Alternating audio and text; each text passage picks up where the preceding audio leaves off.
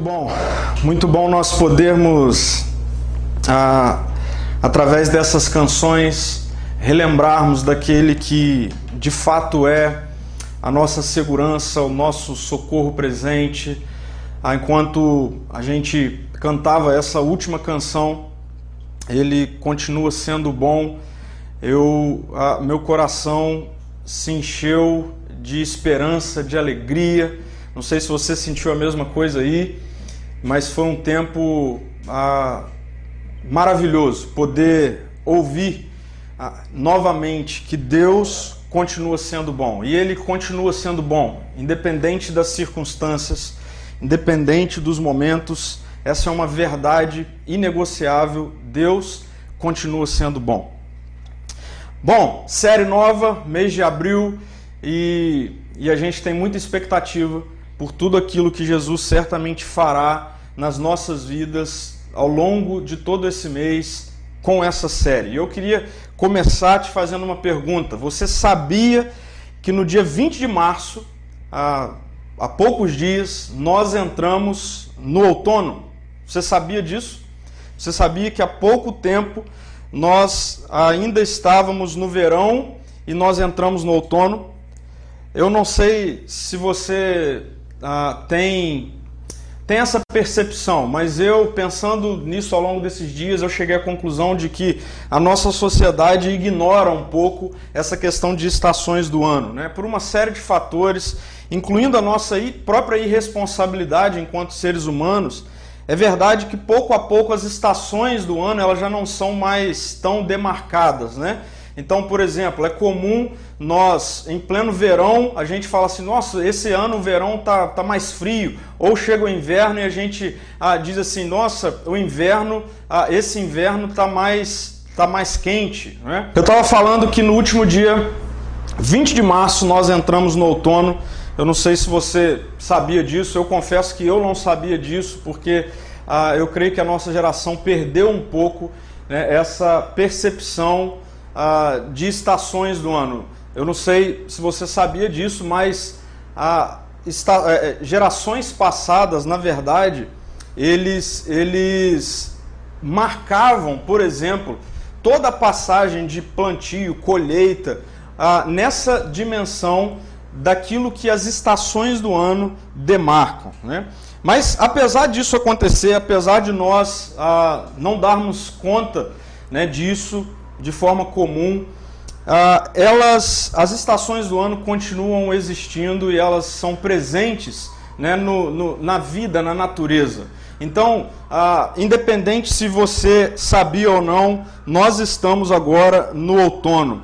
Ah, e, e eu estava pensando ao longo dessa semana sobre isso e eu concluí que a natureza, e eu vou chamar aqui a natureza que nós costumamos olhar como sendo a natureza irracional, ou seja, a parte não pensante da criação, ela é altamente influenciada por cada uma das estações do ano.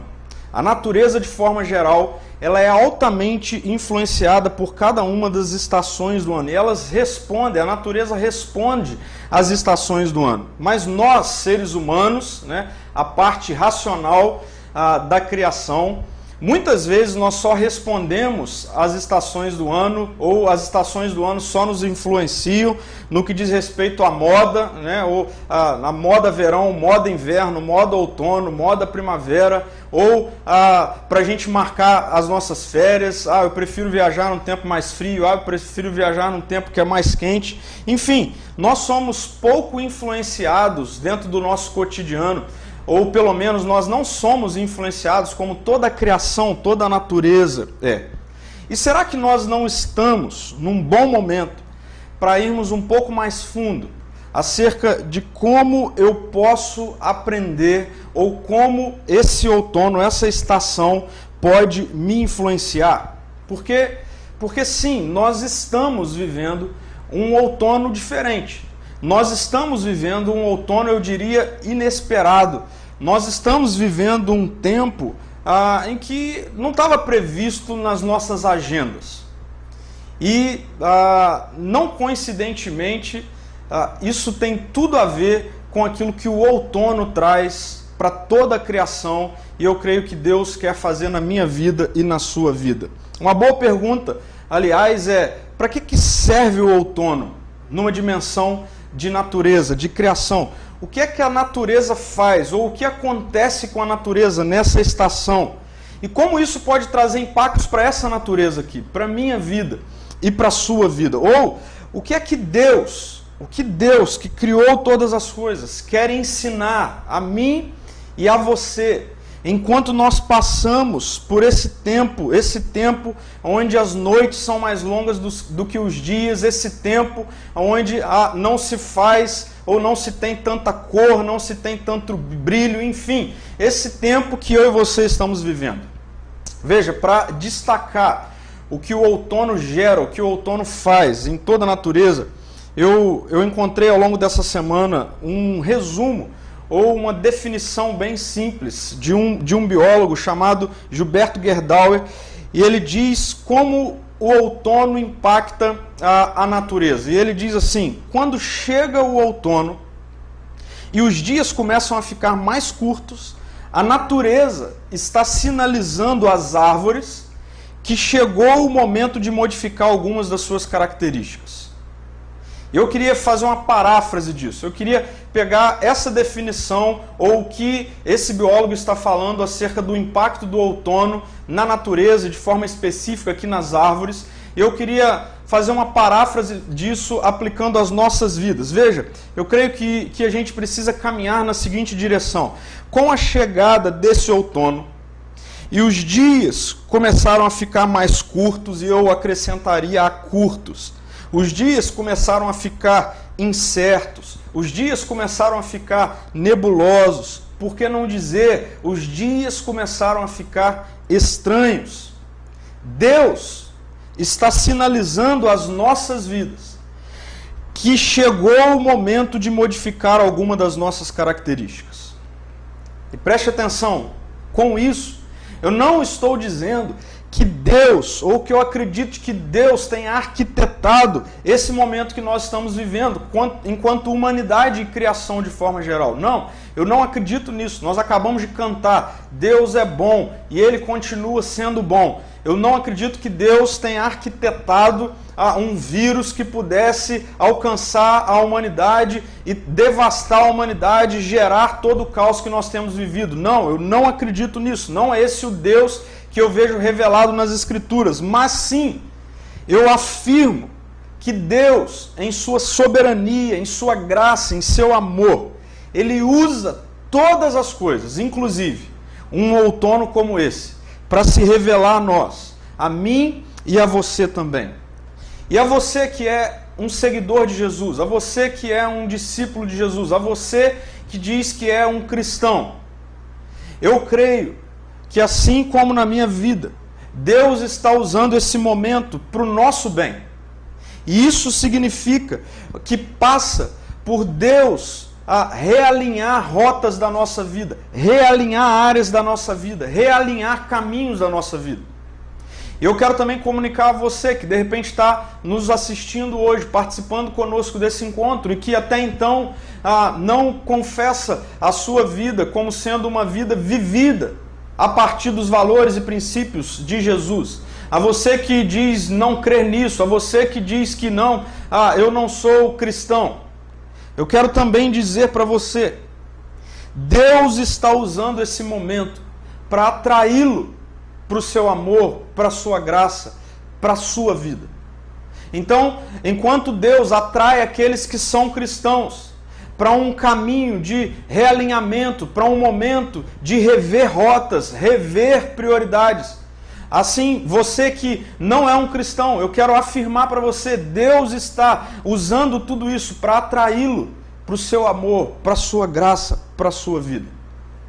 Veja, a, o outono ele, ele, ele impacta a natureza de uma forma muito específica. Eu queria usar como exemplo as árvores, porque se formos falar de animais, por exemplo, ah, os animais eles migram em tempo de outono para um outro lugar. Isso acontece, por exemplo, com as aves.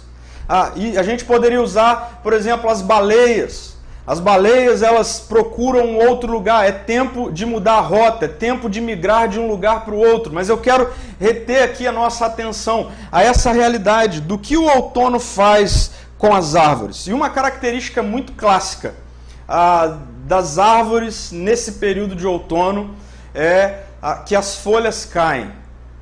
E eu, se você é fã de Sandy Júnior, veio na sua cabeça aí a mesma coisa que veio na minha cabeça, né? Outono é sempre igual, as folhas caem no quintal. Não é verdade? É isso mesmo. Outono é tempo de folhas caírem. Outono é tempo onde as folhas deixam de ficar verdinhas nas árvores e elas ficam amareladas e elas caem. E você sabe por que, que isso acontece? Talvez você não saiba, assim como eu não sabia. Ah, eu sabia que esse era um momento que, dentro de um cotidiano normal da minha vida, eu, eu reparava que eh, haviam mais folhas no chão.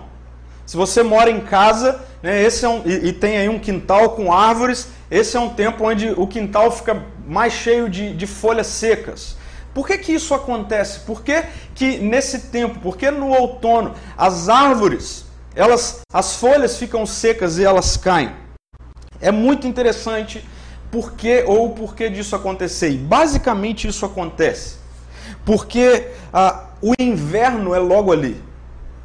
Depois do outono vem o inverno, e preste atenção nisso. A, a natureza, e aqui ah, de forma específica as árvores, elas entendem que ah, com o inverno chegando, elas precisam se preparar para encarar o frio. Elas precisam se preparar para passarem pelo momento de inverno ou pelo tempo de, de inverno aquecida. E deixar as folhas caírem é uma estratégia para que as árvores se protejam contra os dias frios que estão por vir. É, elas deixam de a, a, gastar energia para manter as folhas verdinhas e os frutos. E elas então concentram todo o seu esforço em se manter aquecida. E é interessante que o que mantém a árvore aquecida no inverno não são as suas folhas bonitas, não é a sua aparência, não é a sua produtividade, não são os frutos. Por isso ela intencionalmente, nesse período de outono, entende que é hora de deixar as folhas caírem. De acordo com a biologia, o outono é um período de transição. É um período que vai transicionar o verão que ficou para trás para o inverno que vai chegar. Entendem, as árvores entendem que é o momento de deixar de lado a necessidade de produzir, é momento de deixar de lado a necessidade de se manter bela em sua aparência, porque o inverno está chegando. E eu quero ser bem direto para todos nós. Ah, e o que esse outono tem a ver com a minha vida e com a sua vida? O que ah, todos nós que estamos inseridos nesse outono, e eu quero já fazer uma ponte desse outono com o momento em que a gente está vivendo, ah, o que esse tempo está gerando em nós. E mais, meu amigo e minha amiga, depois do outono não vem o verão, depois do outono vem o inverno. O que esse momento, esse momento, vai gerar em nós enquanto a transição, enquanto aplicações, enquanto mudança de direção para uma outra estação que virá. Sabe por que eu estou dizendo isso? Porque eu preciso ser bem honesto, eu preciso ser muito lúcido e principalmente, principalmente acima de qualquer coisa, fiel com o que essa palavra diz fiel com o que ela me apresenta. E aqueles que são da nossa comunidade sabem que ah, o tempo todo eu faço questão de dizer que esse não é um livro da religião cristã, esse é um livro que é a revelação de um Deus que criou todas as coisas e que ele ou nele contém toda a cosmovisão. Nós precisamos ler cada momento da história a partir desse livro, a partir dessa revelação. Ele precisa ser ou funcionar como um óculos, como uma lente que nos faz enxergar a vida. E por isso, por isso, por crer que essa é a palavra de Deus revelada, ela me diz que nesse mundo nós passaríamos por aflições. E sabe qual é o problema? O problema é que até esse momento desse outono, talvez muitos de nós lidemos com aflições sempre debaixo do nosso controle, sempre debaixo do nosso governo. Ah, as aflições, elas sempre estiveram a, a, a alguns passos da gente solucioná-la. O problema é que, de repente, nesse outono, nesse momento, a coisa está completamente diferente. Querem ver? Para ilustrar isso, querem ver como o que a gente está vivendo agora pegou todo mundo de surpresa, pegou a, toda a sabedoria desse tempo de surpresa. Eu gosto muito de ler a, sobre filosofia e algumas pessoas também, aqueles que são da nossa comunidade, já me viram citando esse livro, A Sociedade do Cansaço. Ah, esse livro foi escrito por um ah, filósofo contemporâneo, por sinal, um dos melhores filósofos contemporâneos, é um coreano chamado Byung-Chul Han. E é interessante porque logo no primeiro capítulo, no primeiro capítulo, na primeira folha, ah, eu estava relendo esses dias e eu me deparei com uma parte da sua escrita que foi completamente, completamente pega de surpresa pelo que está acontecendo exatamente agora em 2020. Veja só o que ele diz no início do seu texto. Ele diz assim: cada época possui suas enfermidades fundamentais. Desse modo, temos uma época bacteriológica que chegou ao fim ou a seu fim com a descoberta dos antibióticos. Apesar do medo imenso que temos hoje de uma pandemia gripal, preste atenção nisso. Nós não vivemos numa época viral graças à técnica imunológica, já deixamos para trás essa época. Ele escreveu esse livro em 2010. Nós estamos em 2020, diante de uma pandemia de impactos catastróficos no mundo. O Codiv-19 é uma realidade que tem alterado a rota do mundo, não é de uma localidade, é do mundo uma realidade que tem impactado a economia dentro de um cenário que, inclusive, aqueles que são da área têm dito que irá requerer uma estratégia de reconstrução a nível de Segunda Guerra ou pós-Segunda Guerra Mundial.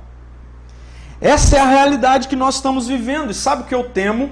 De verdade, eu temo que enquanto toda a natureza responde às realidades de uma estação, nós, nós, a parte pensante da criação, caia na besteira de negarmos ou de tentarmos abstrair a nossa mente desse momento em que a gente está vivendo, ao invés de encararmos que, de fato, o outono chegou, de fato, um tempo muito diferente, de fato um tempo muito estranho, esquisito, um tempo inesperado chegou. Bom, ah, se você quiser, a gente está vivendo algo muito, muito específico né, nesse momento. A gente está vivendo algo extremamente ah, diferente em tudo. Então, você está aí agora na sua sala, no seu quarto, enfim, participando de um encontro, de um culto.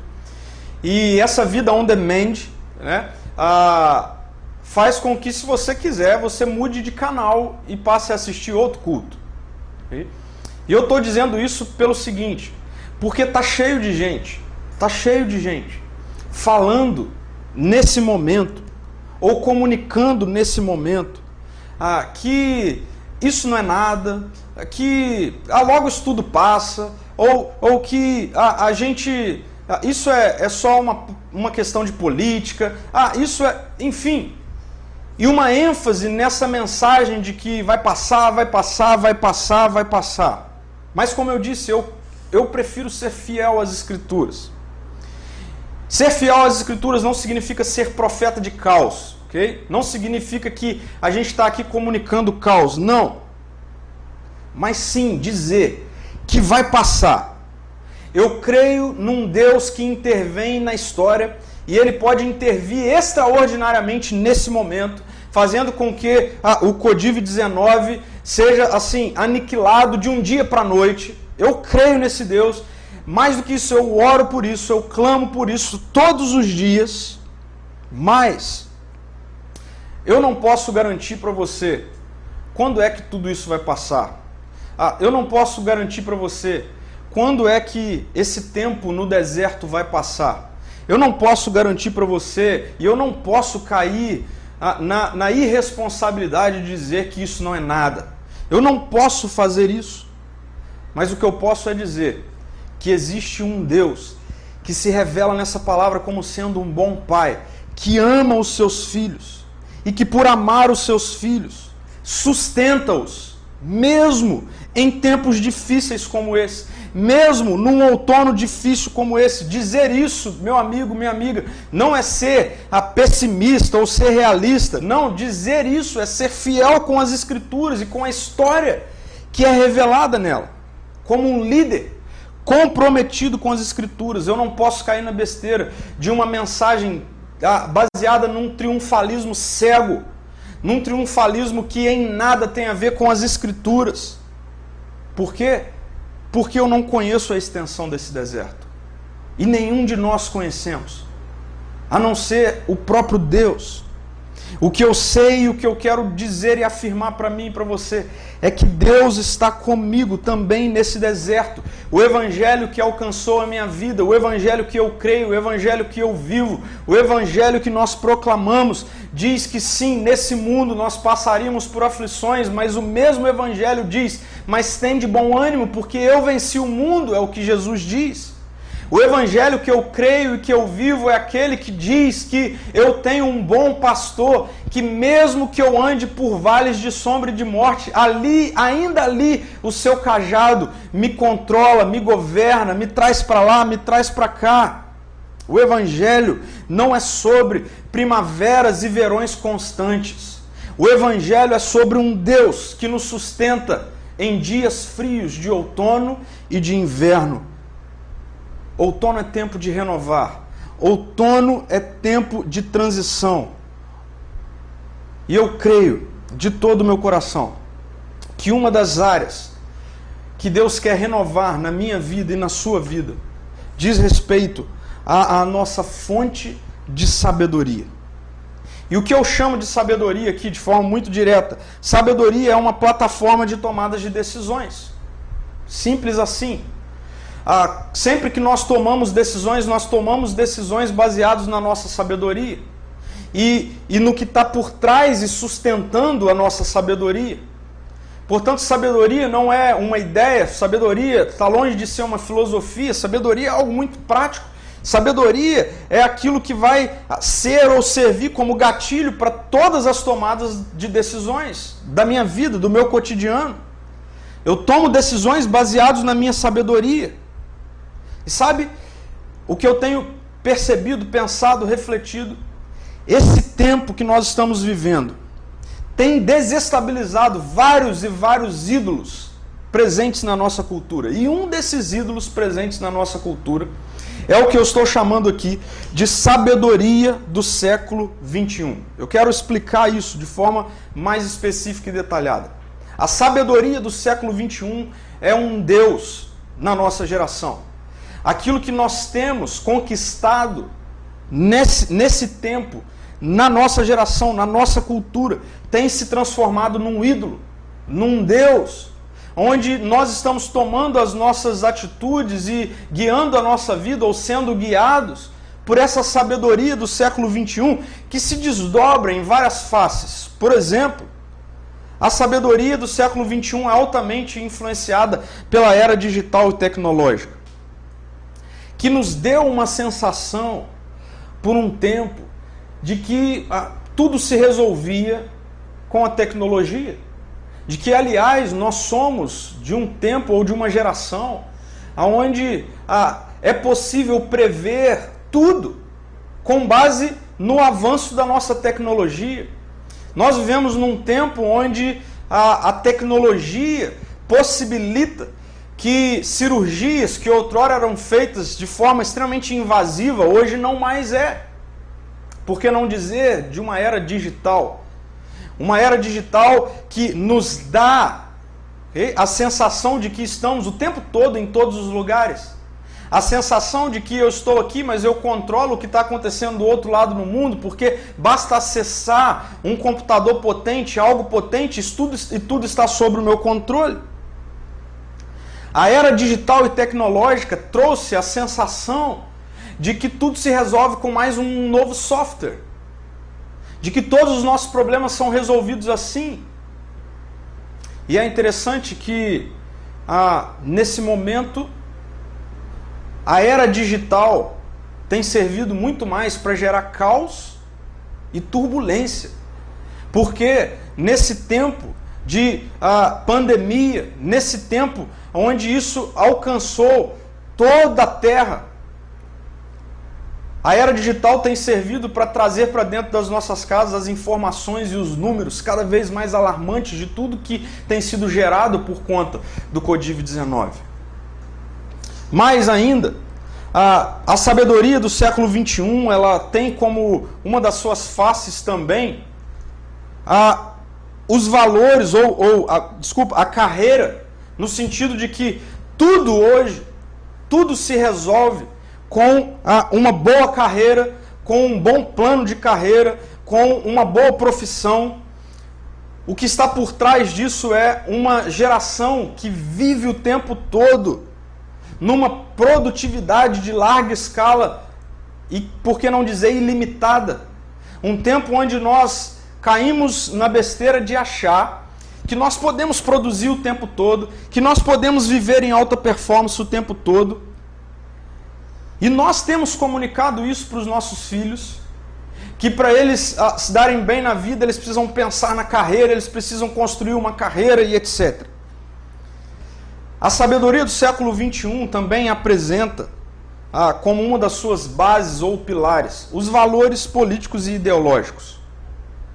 A sabedoria dessa pós-modernidade nos inseriu num contexto de possíveis soluções para o mundo para a humanidade por meio de ideologias, por meio de política.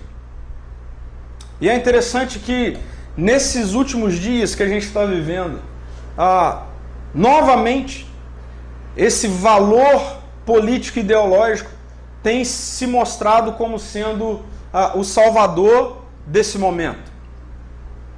Mais ainda, nós vivemos, como sabedoria do século 21, a estabilidade econômica. Todos nós achávamos que para sermos estarmos seguros bastava termos estabilidade econômica. Quem aqui, quem de nós não estava até então construindo a vida atrás dessa chamada, dessa busca de ser estável economicamente? É interessante porque diante de tudo que a gente está vivendo, a, a economia foi completamente desestabilizada. E por fim, eu acredito que a sabedoria do século XXI também tem como um dos seus pilares uma espiritualidade vazia.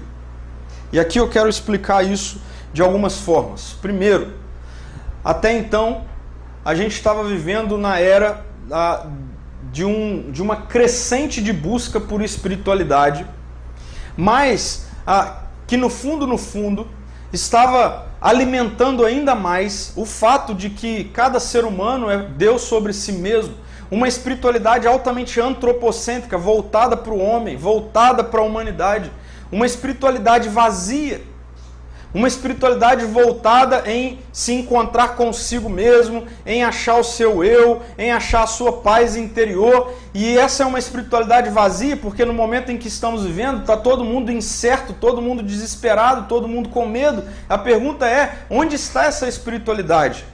E aqui também eu preciso colocar no mesmo caminho uma espiritualidade cristã vazia vazia de vida vazia de relacionamento, vazia de intimidade, vazia de aplicações práticas. Uma espiritualidade cristã baseada em eventos, baseado em encontros de domingo em domingo, baseado em momentos religiosos. E que no momento como esse que a gente está vivendo, tudo foi por água abaixo. Então, essa, esse é o cenário da sabedoria do século 21. E sabe qual é o problema? O problema é que esse cenário, nesse momento em que estamos vivendo, ruiu. A sabedoria do século 21 foi por água abaixo. Tudo isso foi colocado em xeque em poucos meses por aquilo que nós estamos vivendo agora. E eu e você, nós podemos tentar negar, nós podemos tentar abstrair que não estamos passando por isso, nós podemos fingir que tudo isso é um exagero midiático, nós podemos fingir ou dizer e defender que isso é jogada política. Esse é um direito seu, esse é um direito meu, mas essa não é uma atitude nem um pouco sábia. Sabe por quê? Porque fingirmos não vai mudar o cenário, não vai alterar em nada o fato de que nós estamos passando por um momento difícil, por um momento de transição de vida. Não vai mudar em nada o fato de que a, a, isso tudo está comunicando que o, o inverno está chegando.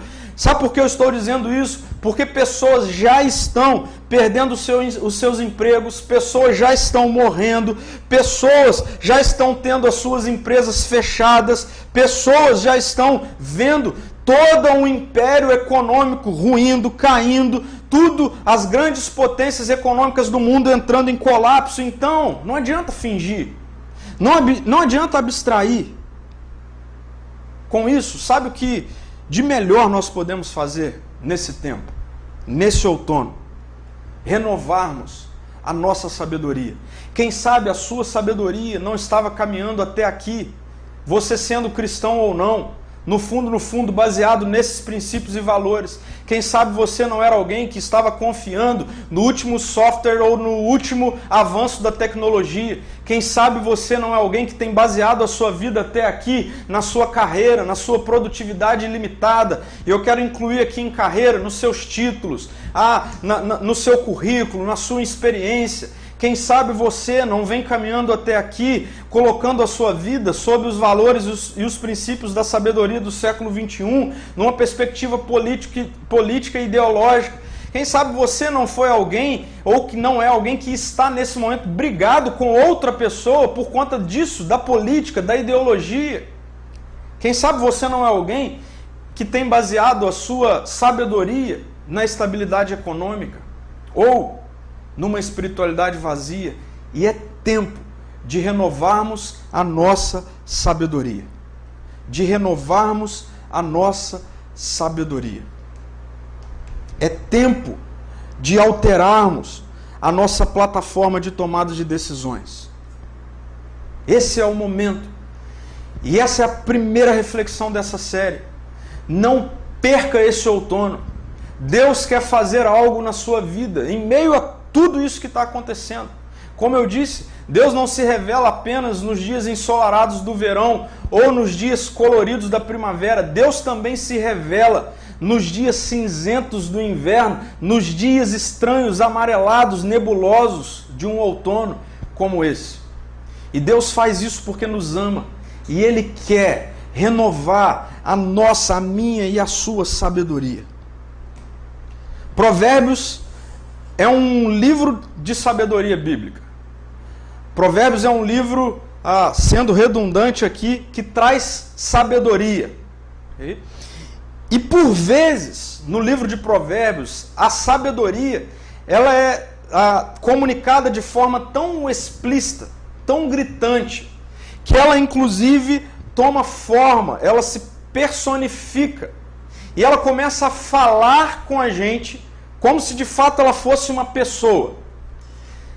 Eu vou ler alguns versículos, não vou ler todos os dois capítulos, capítulo 8 e 9 de Provérbios. Depois você vai poder ler todo esse capítulo, mas esses dois capítulos nos apresentam esse momento onde a, a sabedoria ela é personificada, ela toma forma. É como se ela estivesse falando com a gente. E eu creio que nesse, nesse texto, Provérbios 8 e 9, nós encontramos nesse discurso da sabedoria uma maneira muito real de nós encararmos esse momento que nós estamos passando para a, termos a nossa sabedoria sendo renovada. Então, veja só como o capítulo 8, o versículo 1 do capítulo 8 de Provérbios, vai dizer, como eu disse, a sabedoria está tomando forma, ela está personificada, ela está falando. Veja, o texto diz assim: escutem, pois a sabedoria chama. Ouçam, porque o entendimento levanta a voz. E sabedoria aqui, nesse texto, se você vê aí na sua Bíblia, ela vai estar, tá, provavelmente, ah, dependendo da sua versão, o S vai estar tá maiúsculo, porque ah, no texto original, no texto hebraico, essa sabedoria aqui, ela significa literalmente uma sabedoria gerada. Ou seja, uma sabedoria que nasce, ela é criada. Ela é uma sabedoria inerente ao próprio Deus. Ela não é encontrada em qualquer lugar, ela foi gerada, ela é criada, ela nasce ela reside em Deus. Como eu disse, eu não vou ler os dois capítulos, mas eu vou pontuar alguns versículos do capítulo 8 e 9 para mostrar que nesse discurso da sabedoria de Deus existem três enfoques. Ah, primeiro, existe uma exortação da sabedoria. A sabedoria faz uma exortação. Segundo, existe a, a sabedoria apresentando a sua maior qualidade. E por fim, termina com um convite que é feito pela sabedoria. Então veja, primeiramente, começando pela exortação, qual é a exortação feita pela sabedoria de Deus nesse texto? Nenhuma outra senão apontar para a fragilidade da nossa sabedoria, para apontar o quão arrogante nós somos, orgulhosos nós somos, corruptos, perversos e como essa exortação faz sentido para os nossos dias hoje? Veja só, acompanhe comigo o versículo 5 e o versículo 12 e 13 do capítulo 8 de Provérbios. A sabedoria está dizendo assim: vocês inexperientes, mostrem o discernimento, vocês tolos, mostrem o entendimento. É como se a sabedoria estivesse falando para todos nós, para a humanidade nesse momento: ei, vocês, vocês que são inexperientes, tolos, mostre-me agora. Onde é que está o entendimento de vocês? Mostre-me agora onde é que está o discernimento de vocês? Onde é que está a sabedoria de vocês nesse momento? Onde é que está a sabedoria do século 21, tão grandiosa, tão poderosa, cheia de tecnologia, cheia de invenções, cheia de controle? Onde é que está? Onde está a nossa sabedoria agora? Em meio à pandemia do Covid-19? Onde está? Uau, como esse texto de sabedoria bíblica é chocante, extremamente desafiador para a nossa geração. Vocês inexperientes, mostrem o discernimento. Mostrem. Vocês tolo. Vocês tolos, mostrem o entendimento. Estou falando Codiv, mas é Covid. Ok? Recuperei. E aí vem no versículo 12 e 13, a sabedoria diz assim: Eu, a sabedoria, moro com a prudência. Eu moro com a prudência. Eu sei onde está ou onde encontrar conhecimento e discernimento.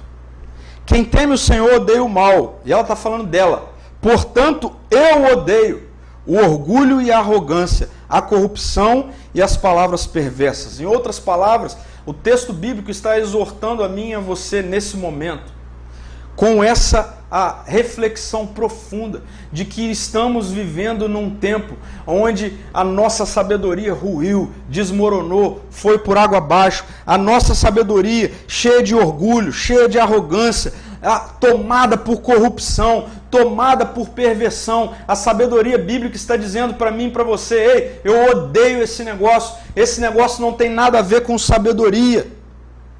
Será que essas não são características do nosso tempo? Eu acredito que sim. E sabe por que nós estamos tomados de aflição nesse momento? Exatamente porque nós não temos discernimento, nós não temos entendimento algum diante desse cenário, da situação atual. Eu tenho falado e eu tenho falado isso por meio de reflexões e conversas com várias pessoas ao longo da semana, assistindo os documentários, enfim, a mídia em geral. A, palavra que eu vejo tomando conta de todo o momento que a gente está vivendo é incerteza. Incerteza. É isso. E a sabedoria de Deus está exortando a mim e a você nessa noite. Essa é a exortação. Ei, mostre-me o seu conhecimento e o seu discernimento. Na verdade, ela está dizendo: vocês não estão percebendo a sabedoria de vocês, a sabedoria do século 21 ruiu. Mas após nos exortar, a sabedoria vai mostrar a sua qualidade. A sabedoria de Deus vai mostrar a sua qualidade. Após desestabilizar completamente a nossa sabedoria, agora a sabedoria de Deus mostra quem ela é. É como se ela estivesse agora se apresentando. E eu quero ler o versículo 14, porque é, como parte dessa apresentação, a sabedoria diz assim: o bom senso e, e o sucesso me pertencem. É interessante porque sucesso é algo que nós no século 21 corremos atrás o tempo todo. Você está diante de alguém que está dizendo para você: o sucesso me pertence. E ela continua dizendo: o discernimento e o poder são meus. A sabedoria de Deus está dizendo: o bom senso e o sucesso me pertencem. O discernimento e o poder são meus. Mas eu, eu gosto do que a sabedoria diz no versículo 22. Eu diria que essa é a sua principal qualidade exposta nesse texto, porque ela diz assim: O Senhor me estabeleceu desde o princípio, antes de criar qualquer outra coisa. Então, a maior qualidade que a sabedoria de Deus está nos apresentando é que ela é o próprio Deus. Ela foi gerada no próprio Deus, antecedendo toda a produtividade. Percebe? A sabedoria está dizendo: eu fui gerada antes de Deus começar a fazer todas as coisas. E no versículo 30, ela é mais específica ainda, dizendo: Eu estava ao seu lado, ao lado de Deus, como sua arquiteta. Então perceba qual é a qualidade dessa sabedoria bíblica que está sendo apresentada. Eu sou aquela que estava com o próprio Deus quando ele criou todas as coisas de forma boa e perfeita. Não é interessante a Bíblia enfatizar que Deus, Deus não abriu mão da sabedoria para criar todas as coisas. Deus não abriu mão da, da sabedoria para ser a sua plataforma de tomada de decisões. E eu quero chamar a sua atenção para o final da apresentação da sabedoria, que é quando ela diz assim: Eu era a sua alegria constante, sempre exultando na sua presença. E aí no versículo 31, a sabedoria diz: Como me alegrei com o mundo que ele criou. A sabedoria diz: Como eu fiquei alegre quando eu vi o mundo que ele criou. E aí ela continua dizendo: Como exultei com a humanidade.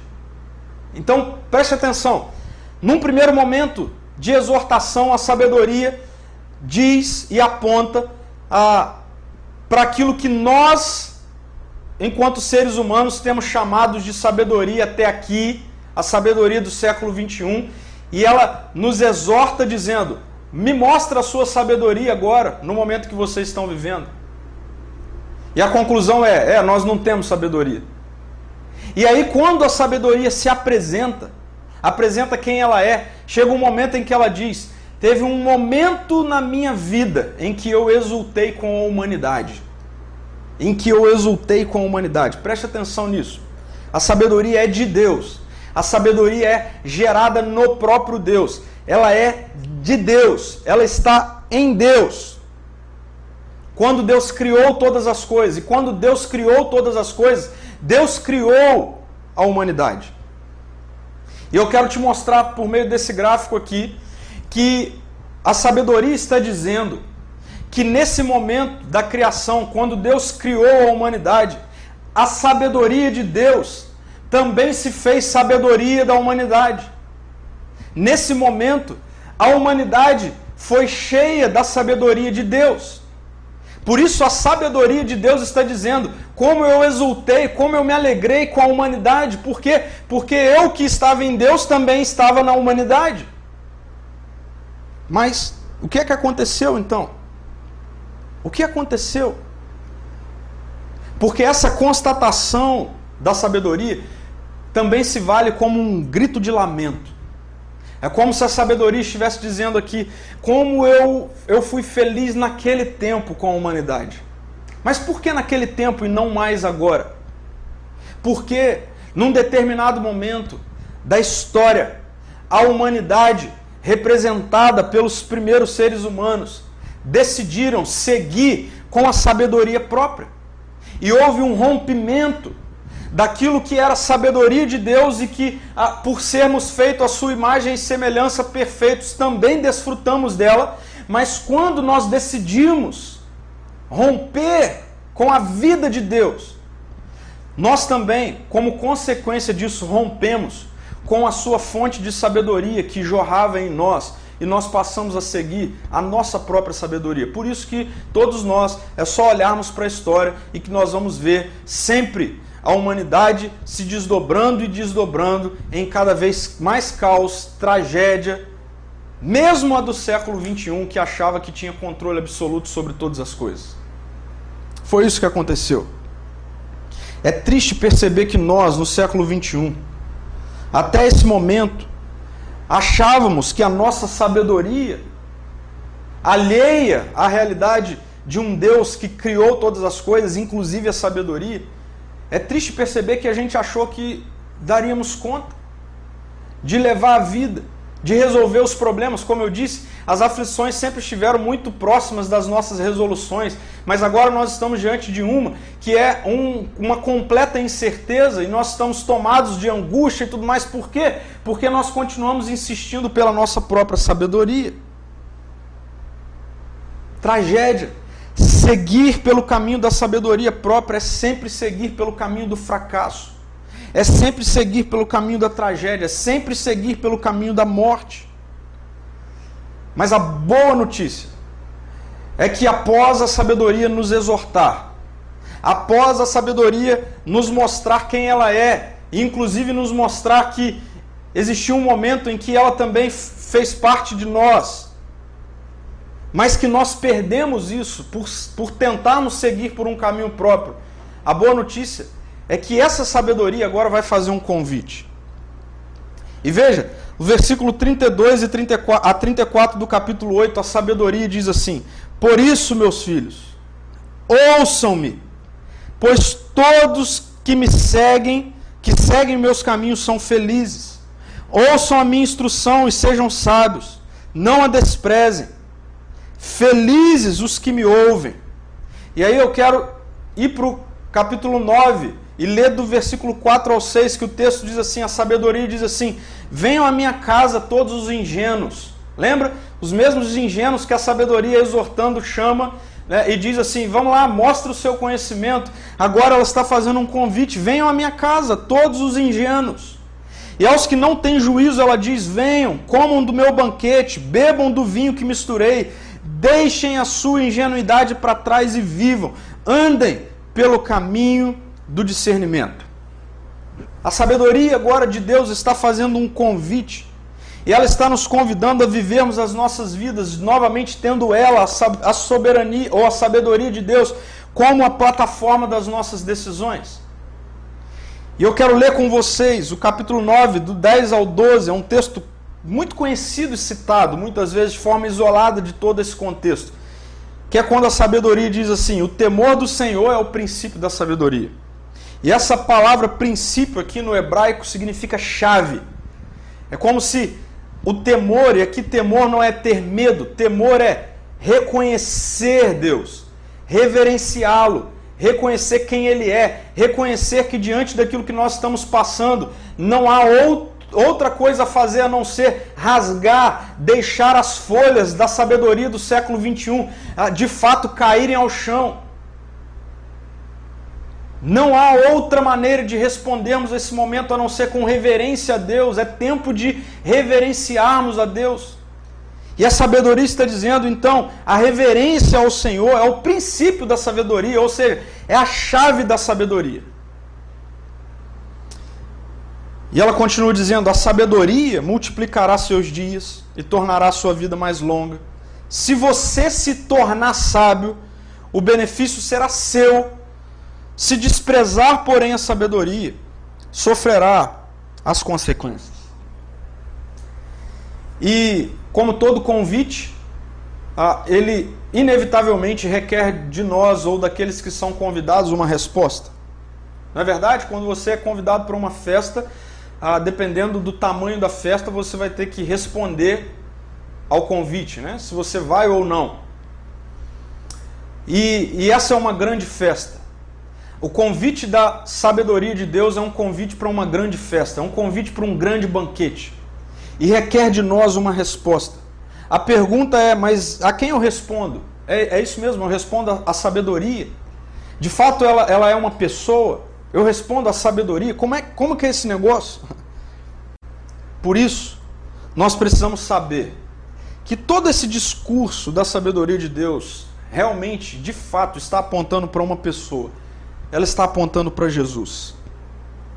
Eu quero voltar para esse gráfico. Vocês se lembram dele? Passei agora há pouco. A humanidade decidiu ir por um caminho de construção de sabedoria própria. Essa sabedoria, em momentos como esse que estamos vivendo, desmoronou, não serve para nada, ruiu e vai ruir sempre que nós insistimos em viver por ela. Mas agora preste atenção nisso. Preste atenção no que o apóstolo Paulo vai dizer em 1 Coríntios 2, ou 1 Coríntios 1, versículo 24. Ele diz assim: Mas para os que foram chamados para a salvação. E a gente poderia muito bem ah, dizer aqui, colocar aqui, mas por aqueles que foram convidados para o banquete. Tanto judeus como gentios. Cristo, Jesus, é o poder de Deus e a sabedoria de Deus. O convite que é feito pela sabedoria minha, você, foi de fato personificado, de fato se tornou visível no dia em que Jesus entrou na história. Sabe por quê? Porque Jesus entrou na história e com a sua morte, pagando o preço da nossa rebelião, ele nos traz de volta para um ambiente de sabedoria de Deus em nós. Em nós. Então aqui é simples. Você é alguém que pela fé já confessou que Cristo é o seu Senhor e seu Salvador. Isso não é uma, uma frase ah, ensaiada. Isso é uma frase que requer postura, que requer uma mudança de direção, de rota, arrependimento, um confessar que nós nos arrependemos de viver a nossa vida por conta própria, que nós dependemos da sabedoria de Deus e nós encontramos a sabedoria de Deus na pessoa de Jesus. Pela fé em Jesus, eu e você somos novamente reconduzidos para esse ambiente da sabedoria de Deus. Esse é o convite. E aí, o texto de Provérbios traz para nós alguns imperativos que faz, fazem com que seja visualizado esse convite de Deus. Ok? Quais são esses imperativos? A sabedoria está dizendo assim: ouçam a minha instrução. Um outro imperativo: venham para o banquete. Um outro imperativo: deixem sua ingenuidade. Depois ela vai dizer: vivam. E por fim ela diz: andem pelo caminho. Preste atenção nisso. O convite da sabedoria de Deus, de acordo com cada um desses imperativos, na verdade, são ah, desdobramentos muito práticos de como é que nós respondemos a esse convite. Como é que nós respondemos a esse convite feito por Jesus? Nós cremos que Ele é aquele que nos coloca de novo, novamente, nesse ambiente da sabedoria de Deus. Agora, como isso se torna prático? Como isso deixa de ser meramente ah, uma afirmação religiosa e passa a ser uma afirmação de vida? Esses imperativos nos ajudam a perceber isso. Primeiro, quando a sabedoria está dizendo: ouçam a minha instrução. Esse é um convite à exclusividade. Ou seja, a ter em Deus a única fonte de sabedoria. Por três vezes, a sabedoria vai repetir essa expressão: ouçam, ouçam, ouçam, não desprezem. Num determinado momento ela diz: como são felizes os que ouvem. Eu creio que nós precisamos compreender que a sabedoria de Deus narrada nas Escrituras deve ser a única, exclusivamente única, fonte de sabedoria para as nossas vidas. Tá tudo certo, não tem problema nenhum. Nós vivemos inseridos numa sociedade altamente tecnológica, digitalizada. Isso pode ser bênção, como está sendo agora, não tem problema nenhum. Nós vivemos inseridos numa sociedade onde nós entendemos que é importante o trabalho, é importante ah, ser bons mordomos do nosso trabalho, cuidarmos da nossa vocação. É importante sim estudarmos, é importante sim nos capacitarmos. É importante também sermos ah, conscientes politicamente, não tem nada de errado nisso. É importante, sim, nós pensarmos numa economia segura, numa economia equilibrada. É importante, sim, nós vivermos a nossa vida com base numa espiritualidade, numa espiritualidade sadia. Agora, todas essas coisas só são de fato sabedoria se elas convergirem diretamente para o que essa palavra nos diz e nos revela. Essa palavra precisa ser a nossa plataforma de sabedoria. Ela, a palavra de Deus exclusivamente. Nós precisamos ouvi-la. Ouçam a palavra de Deus. Ouçam a palavra de Deus. Alguém já disse certa vez: se você quer ouvir Deus, leia a Bíblia em voz alta. É assim que nós ouvimos Deus, lendo as Escrituras. Exclusividade é tempo disso, de um retorno à sabedoria de Deus a partir das Escrituras. Ouçam, ouçam. Mais ainda, existe um segundo imperativo: venham à minha casa, e aqui é um convite maravilhoso à intimidade. Talvez por muito tempo você venha construindo a sua vida relacional com a espiritualidade cristã baseada em programa de domingo ou domingo, baseada em programações baseado em assistir alguém pregando, em assistir um, um, um, uma, uma música gospel. Talvez por muito tempo a sua espiritualidade, a sua vida com Jesus, ela foi construída com base nisso. Só que deixa eu te falar, agora é tempo de buscar intimidade. Porque é na intimidade que nós encontramos ou nos encontramos com a verdadeira sabedoria de Deus. Ah, é tempo de desfrutarmos de um banquete. E a sabedoria faz esse convite: venham à minha casa. Você só convida para sua casa quem é íntimo de você. E esse é um convite que a sabedoria bíblica está nos, nos fazendo a, a entrarmos na intimidade de Deus, a vivermos uma vida de intimidade com Deus. Mas ainda existe um outro imperativo: deixem a sua ingenuidade, e aqui é um convite à humilhação é um convite à humildade, é um convite a confessarmos nesse momento: Deus, eu estava indo por, por, um caminho de sabedoria própria, eu não estava levando a minha vida sendo conduzido única e exclusivamente pelo Senhor. Era sempre o Senhor e mais alguma coisa, era o Senhor e mais a economia, era o Senhor e mais a política, era o Senhor e mais a tecnologia. A sabedoria de Deus está dizendo: deixem a sua ingenuidade. É tempo de humildade, é tempo de humilhação, é tempo de confessar que estávamos tomando um caminho completamente diferente daquilo que Deus tem para minha vida e para a sua vida. Mas a sabedoria continua e um outro imperativo é vivam e se nós formos ao texto original, essa palavra vivam, na verdade, seria melhor traduzida por ah, sejam renovados. Sejam renovados. O apóstolo Paulo vai dizer na sua carta aos Romanos: ah, não, não se amoldem aos padrões deste mundo, mas deixem-se renovar por aquilo que é a palavra de Deus e a revelação de Deus. Renovação e por fim, andem pelo caminho. E esse é um convite a, ao arrependimento e à obediência. Deus nos faz um convite dinâmico. Sabe qual é o problema? Muitas vezes nós estamos tentando construir a nossa sabedoria desatrelada da obediência à sabedoria de Deus, e não tem como. Quando Deus diz andem pelo caminho, Deus nos faz um convite dinâmico. Eu não sei quanto tempo esse momento vai durar, mas eu sei que existe um Deus que está nos fazendo um convite maravilhoso. Vivam sobre a minha, a minha sabedoria. E sabe qual é essa sabedoria? Aquela que ele apresentou.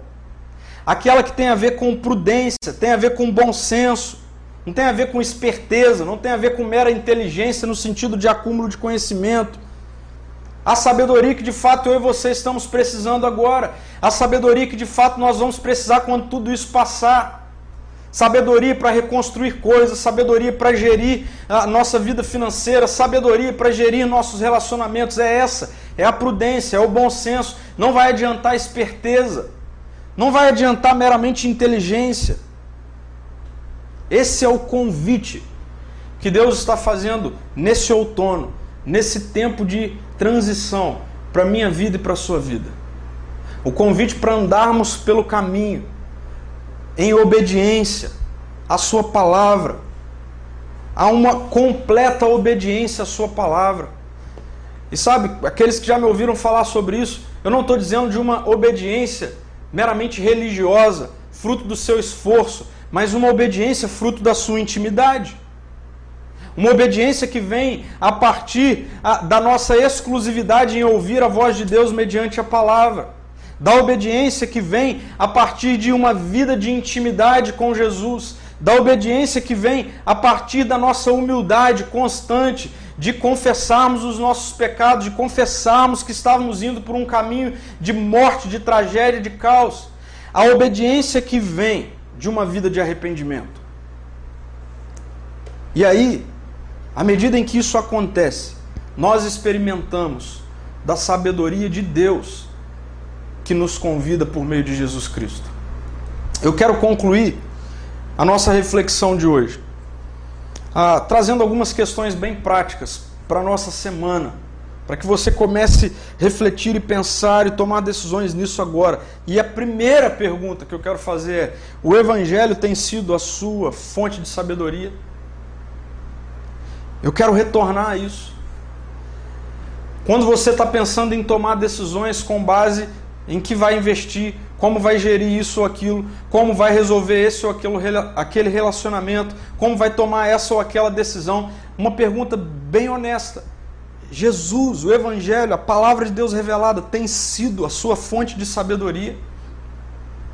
Para isso se tornar ainda mais prático, quando você precisa tomar uma decisão, antes de você ir para qualquer livro técnico científico, você vai para um tempo de intimidade com Jesus, você vai para um tempo de relacionamento com Jesus.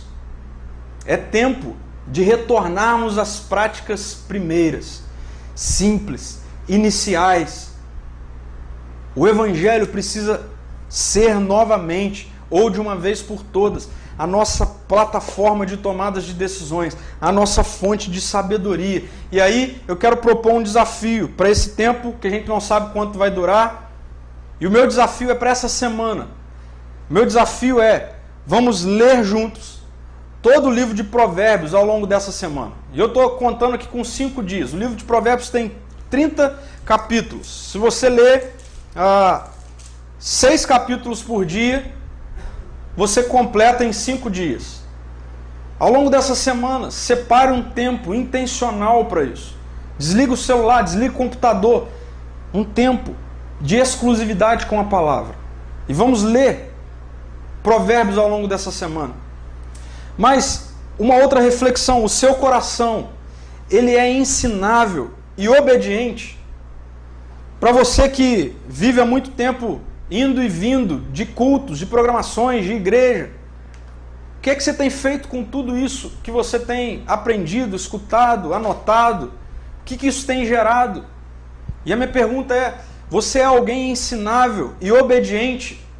Ou você é alguém que, quando a palavra de Deus te confronta, você tenta dar um jeitinho de encaixar ela numa outra interpretação ou encontrar alguém que fala uma outra coisa, simplesmente para você abrir mão da obediência, abrir mão da sua mudança de direção. É tempo de desenvolvermos um coração ensinável e obediente. Porque a reverência ao Senhor, a Deus, é a chave para a sabedoria. E reverência inclui saber que Ele é Deus, eu sou quem eu sou, eu dependo dele. O que Ele diz é o que eu tenho que fazer, por isso eu faço. E por fim, a minha pergunta é: quem está andando com você por esse outono? E aqui é uma pergunta muito prática. Quem você tem escutado? Deixa eu ser mais específico. Quem tem sido seus mentores de vida nesse momento? Quem você tem buscado ou a quem você tem recorrido para buscar as informações necessárias para suas tomadas de decisões, seja, seja, sejam elas quais forem, sobre qualquer assunto? E aqui vai uma orientação. Em tempos como este, é muito importante, mais do que ter muitos, é ter mentores, pessoas, primeiro, que de fato estejam com você no caminho. De fato. E eu estou falando isso porque, ah, como a gente está tendo mais tempo né, de, de acessar a internet e tudo mais, eu tenho visto e eu preciso cuidar disso comigo mesmo. Se deixar, a gente ficar assistindo mensagem, pregação, gente falando, gente opinando o dia inteiro. E essas pessoas, a gente pode perceber ou não, nos influenciam. E a minha pergunta é: quem tem te influenciado?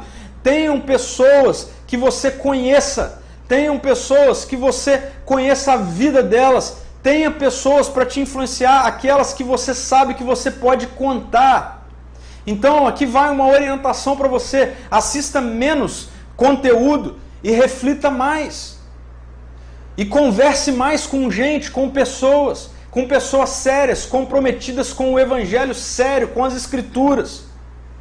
Aqui eu falo diretamente para aqueles que são da nossa comunidade, da Igreja Ser Amor. Eu tenho buscado fazer contatos pessoais, ainda não consegui com todo mundo. Mas eu quero trazer essa palavra de orientação para você. Cuidado com quem você está ouvindo. Cuidado com aquilo que você está se alimentando. Cuidado com aquilo que está alimentando a sua alma, a sua vida nesse tempo, nesse outono. Cuidado, não escolha mal seus mentores. Não, não fique impressionado com frases de efeito. Ouça aquilo que é completo, conheça a vida. Porque caminhos de outono requer bons, bons mentores, boas fontes, para que a gente não caia na besteira de que ele passe, de que o, outono passe e a gente não aprenda aquilo que Deus quer de fato gerar em nós. E eu tenho convicção, nesse tempo, Deus está renovando a minha e a sua sabedoria. Estávamos andando por um caminho de sabedoria própria. É tempo de abrirmos mão completamente dessa sabedoria que ruiu, voltarmos os nossos olhos para o Senhor e continuarmos a vida, continuarmos o caminho, sendo tomados pela sabedoria que vem dele. Eu quero orar por você e a gente vai cantar uma canção juntos que comunica muito bem isso. É tempo de esperarmos no Senhor. É tempo de esperarmos nele. Mesmo sem a gente saber quando tudo isso vai passar, quando Deus vai trazer uma palavra de ponto final nisso tudo. Independente disso, nós esperamos no Senhor. Por quê? Porque dele vem a nossa sabedoria. Dele vem a nossa sabedoria. Não continue por um caminho de sabedoria própria. É tempo de deixar as folhas secas de uma sabedoria do século 21 que em nada, em nada tem podido nos ajudar nesse momento e sermos cheios, renovados pela sabedoria de Deus, para que saiamos de tudo isso, não mais sábios, mas cheios da sabedoria de Deus. Feche seus olhos aí onde você está, eu quero orar por você. Jesus, muito obrigado, porque nesse tempo tão complexo para a história humana, um tempo de tantas incertezas, nós temos um convite da sabedoria do Senhor sendo feito hoje para nós. Obrigado, Deus, porque tudo isso é fruto tudo isso é reflexo, é consequência. Tudo que a gente está vivendo hoje é consequência de um dia a humanidade ter dito não para a vida em comunhão plena com o Senhor, que traria a nós a sua, a sua sabedoria plena. mas por conta do nosso rompimento com o Senhor, a consequência disso são tragédias, caos, doenças, pandemias como essa. Mas obrigado, Jesus, obrigado, porque você é a revelação, a personificação da sabedoria de Deus. E obrigado porque pela sua obediência, pela sua morte, pela sua ressurreição e pela fé na sua obra consumada, nós somos novamente reconduzidos a um caminho onde não mais sigamos pela nossa própria sabedoria tola, mas pela sabedoria de Deus. Eu peço, Pai, por aqueles que nesse momento já estão tendo que tomar decisões, decisões difíceis, estão tendo que gerir crises, gerir problemas, relacionamentos.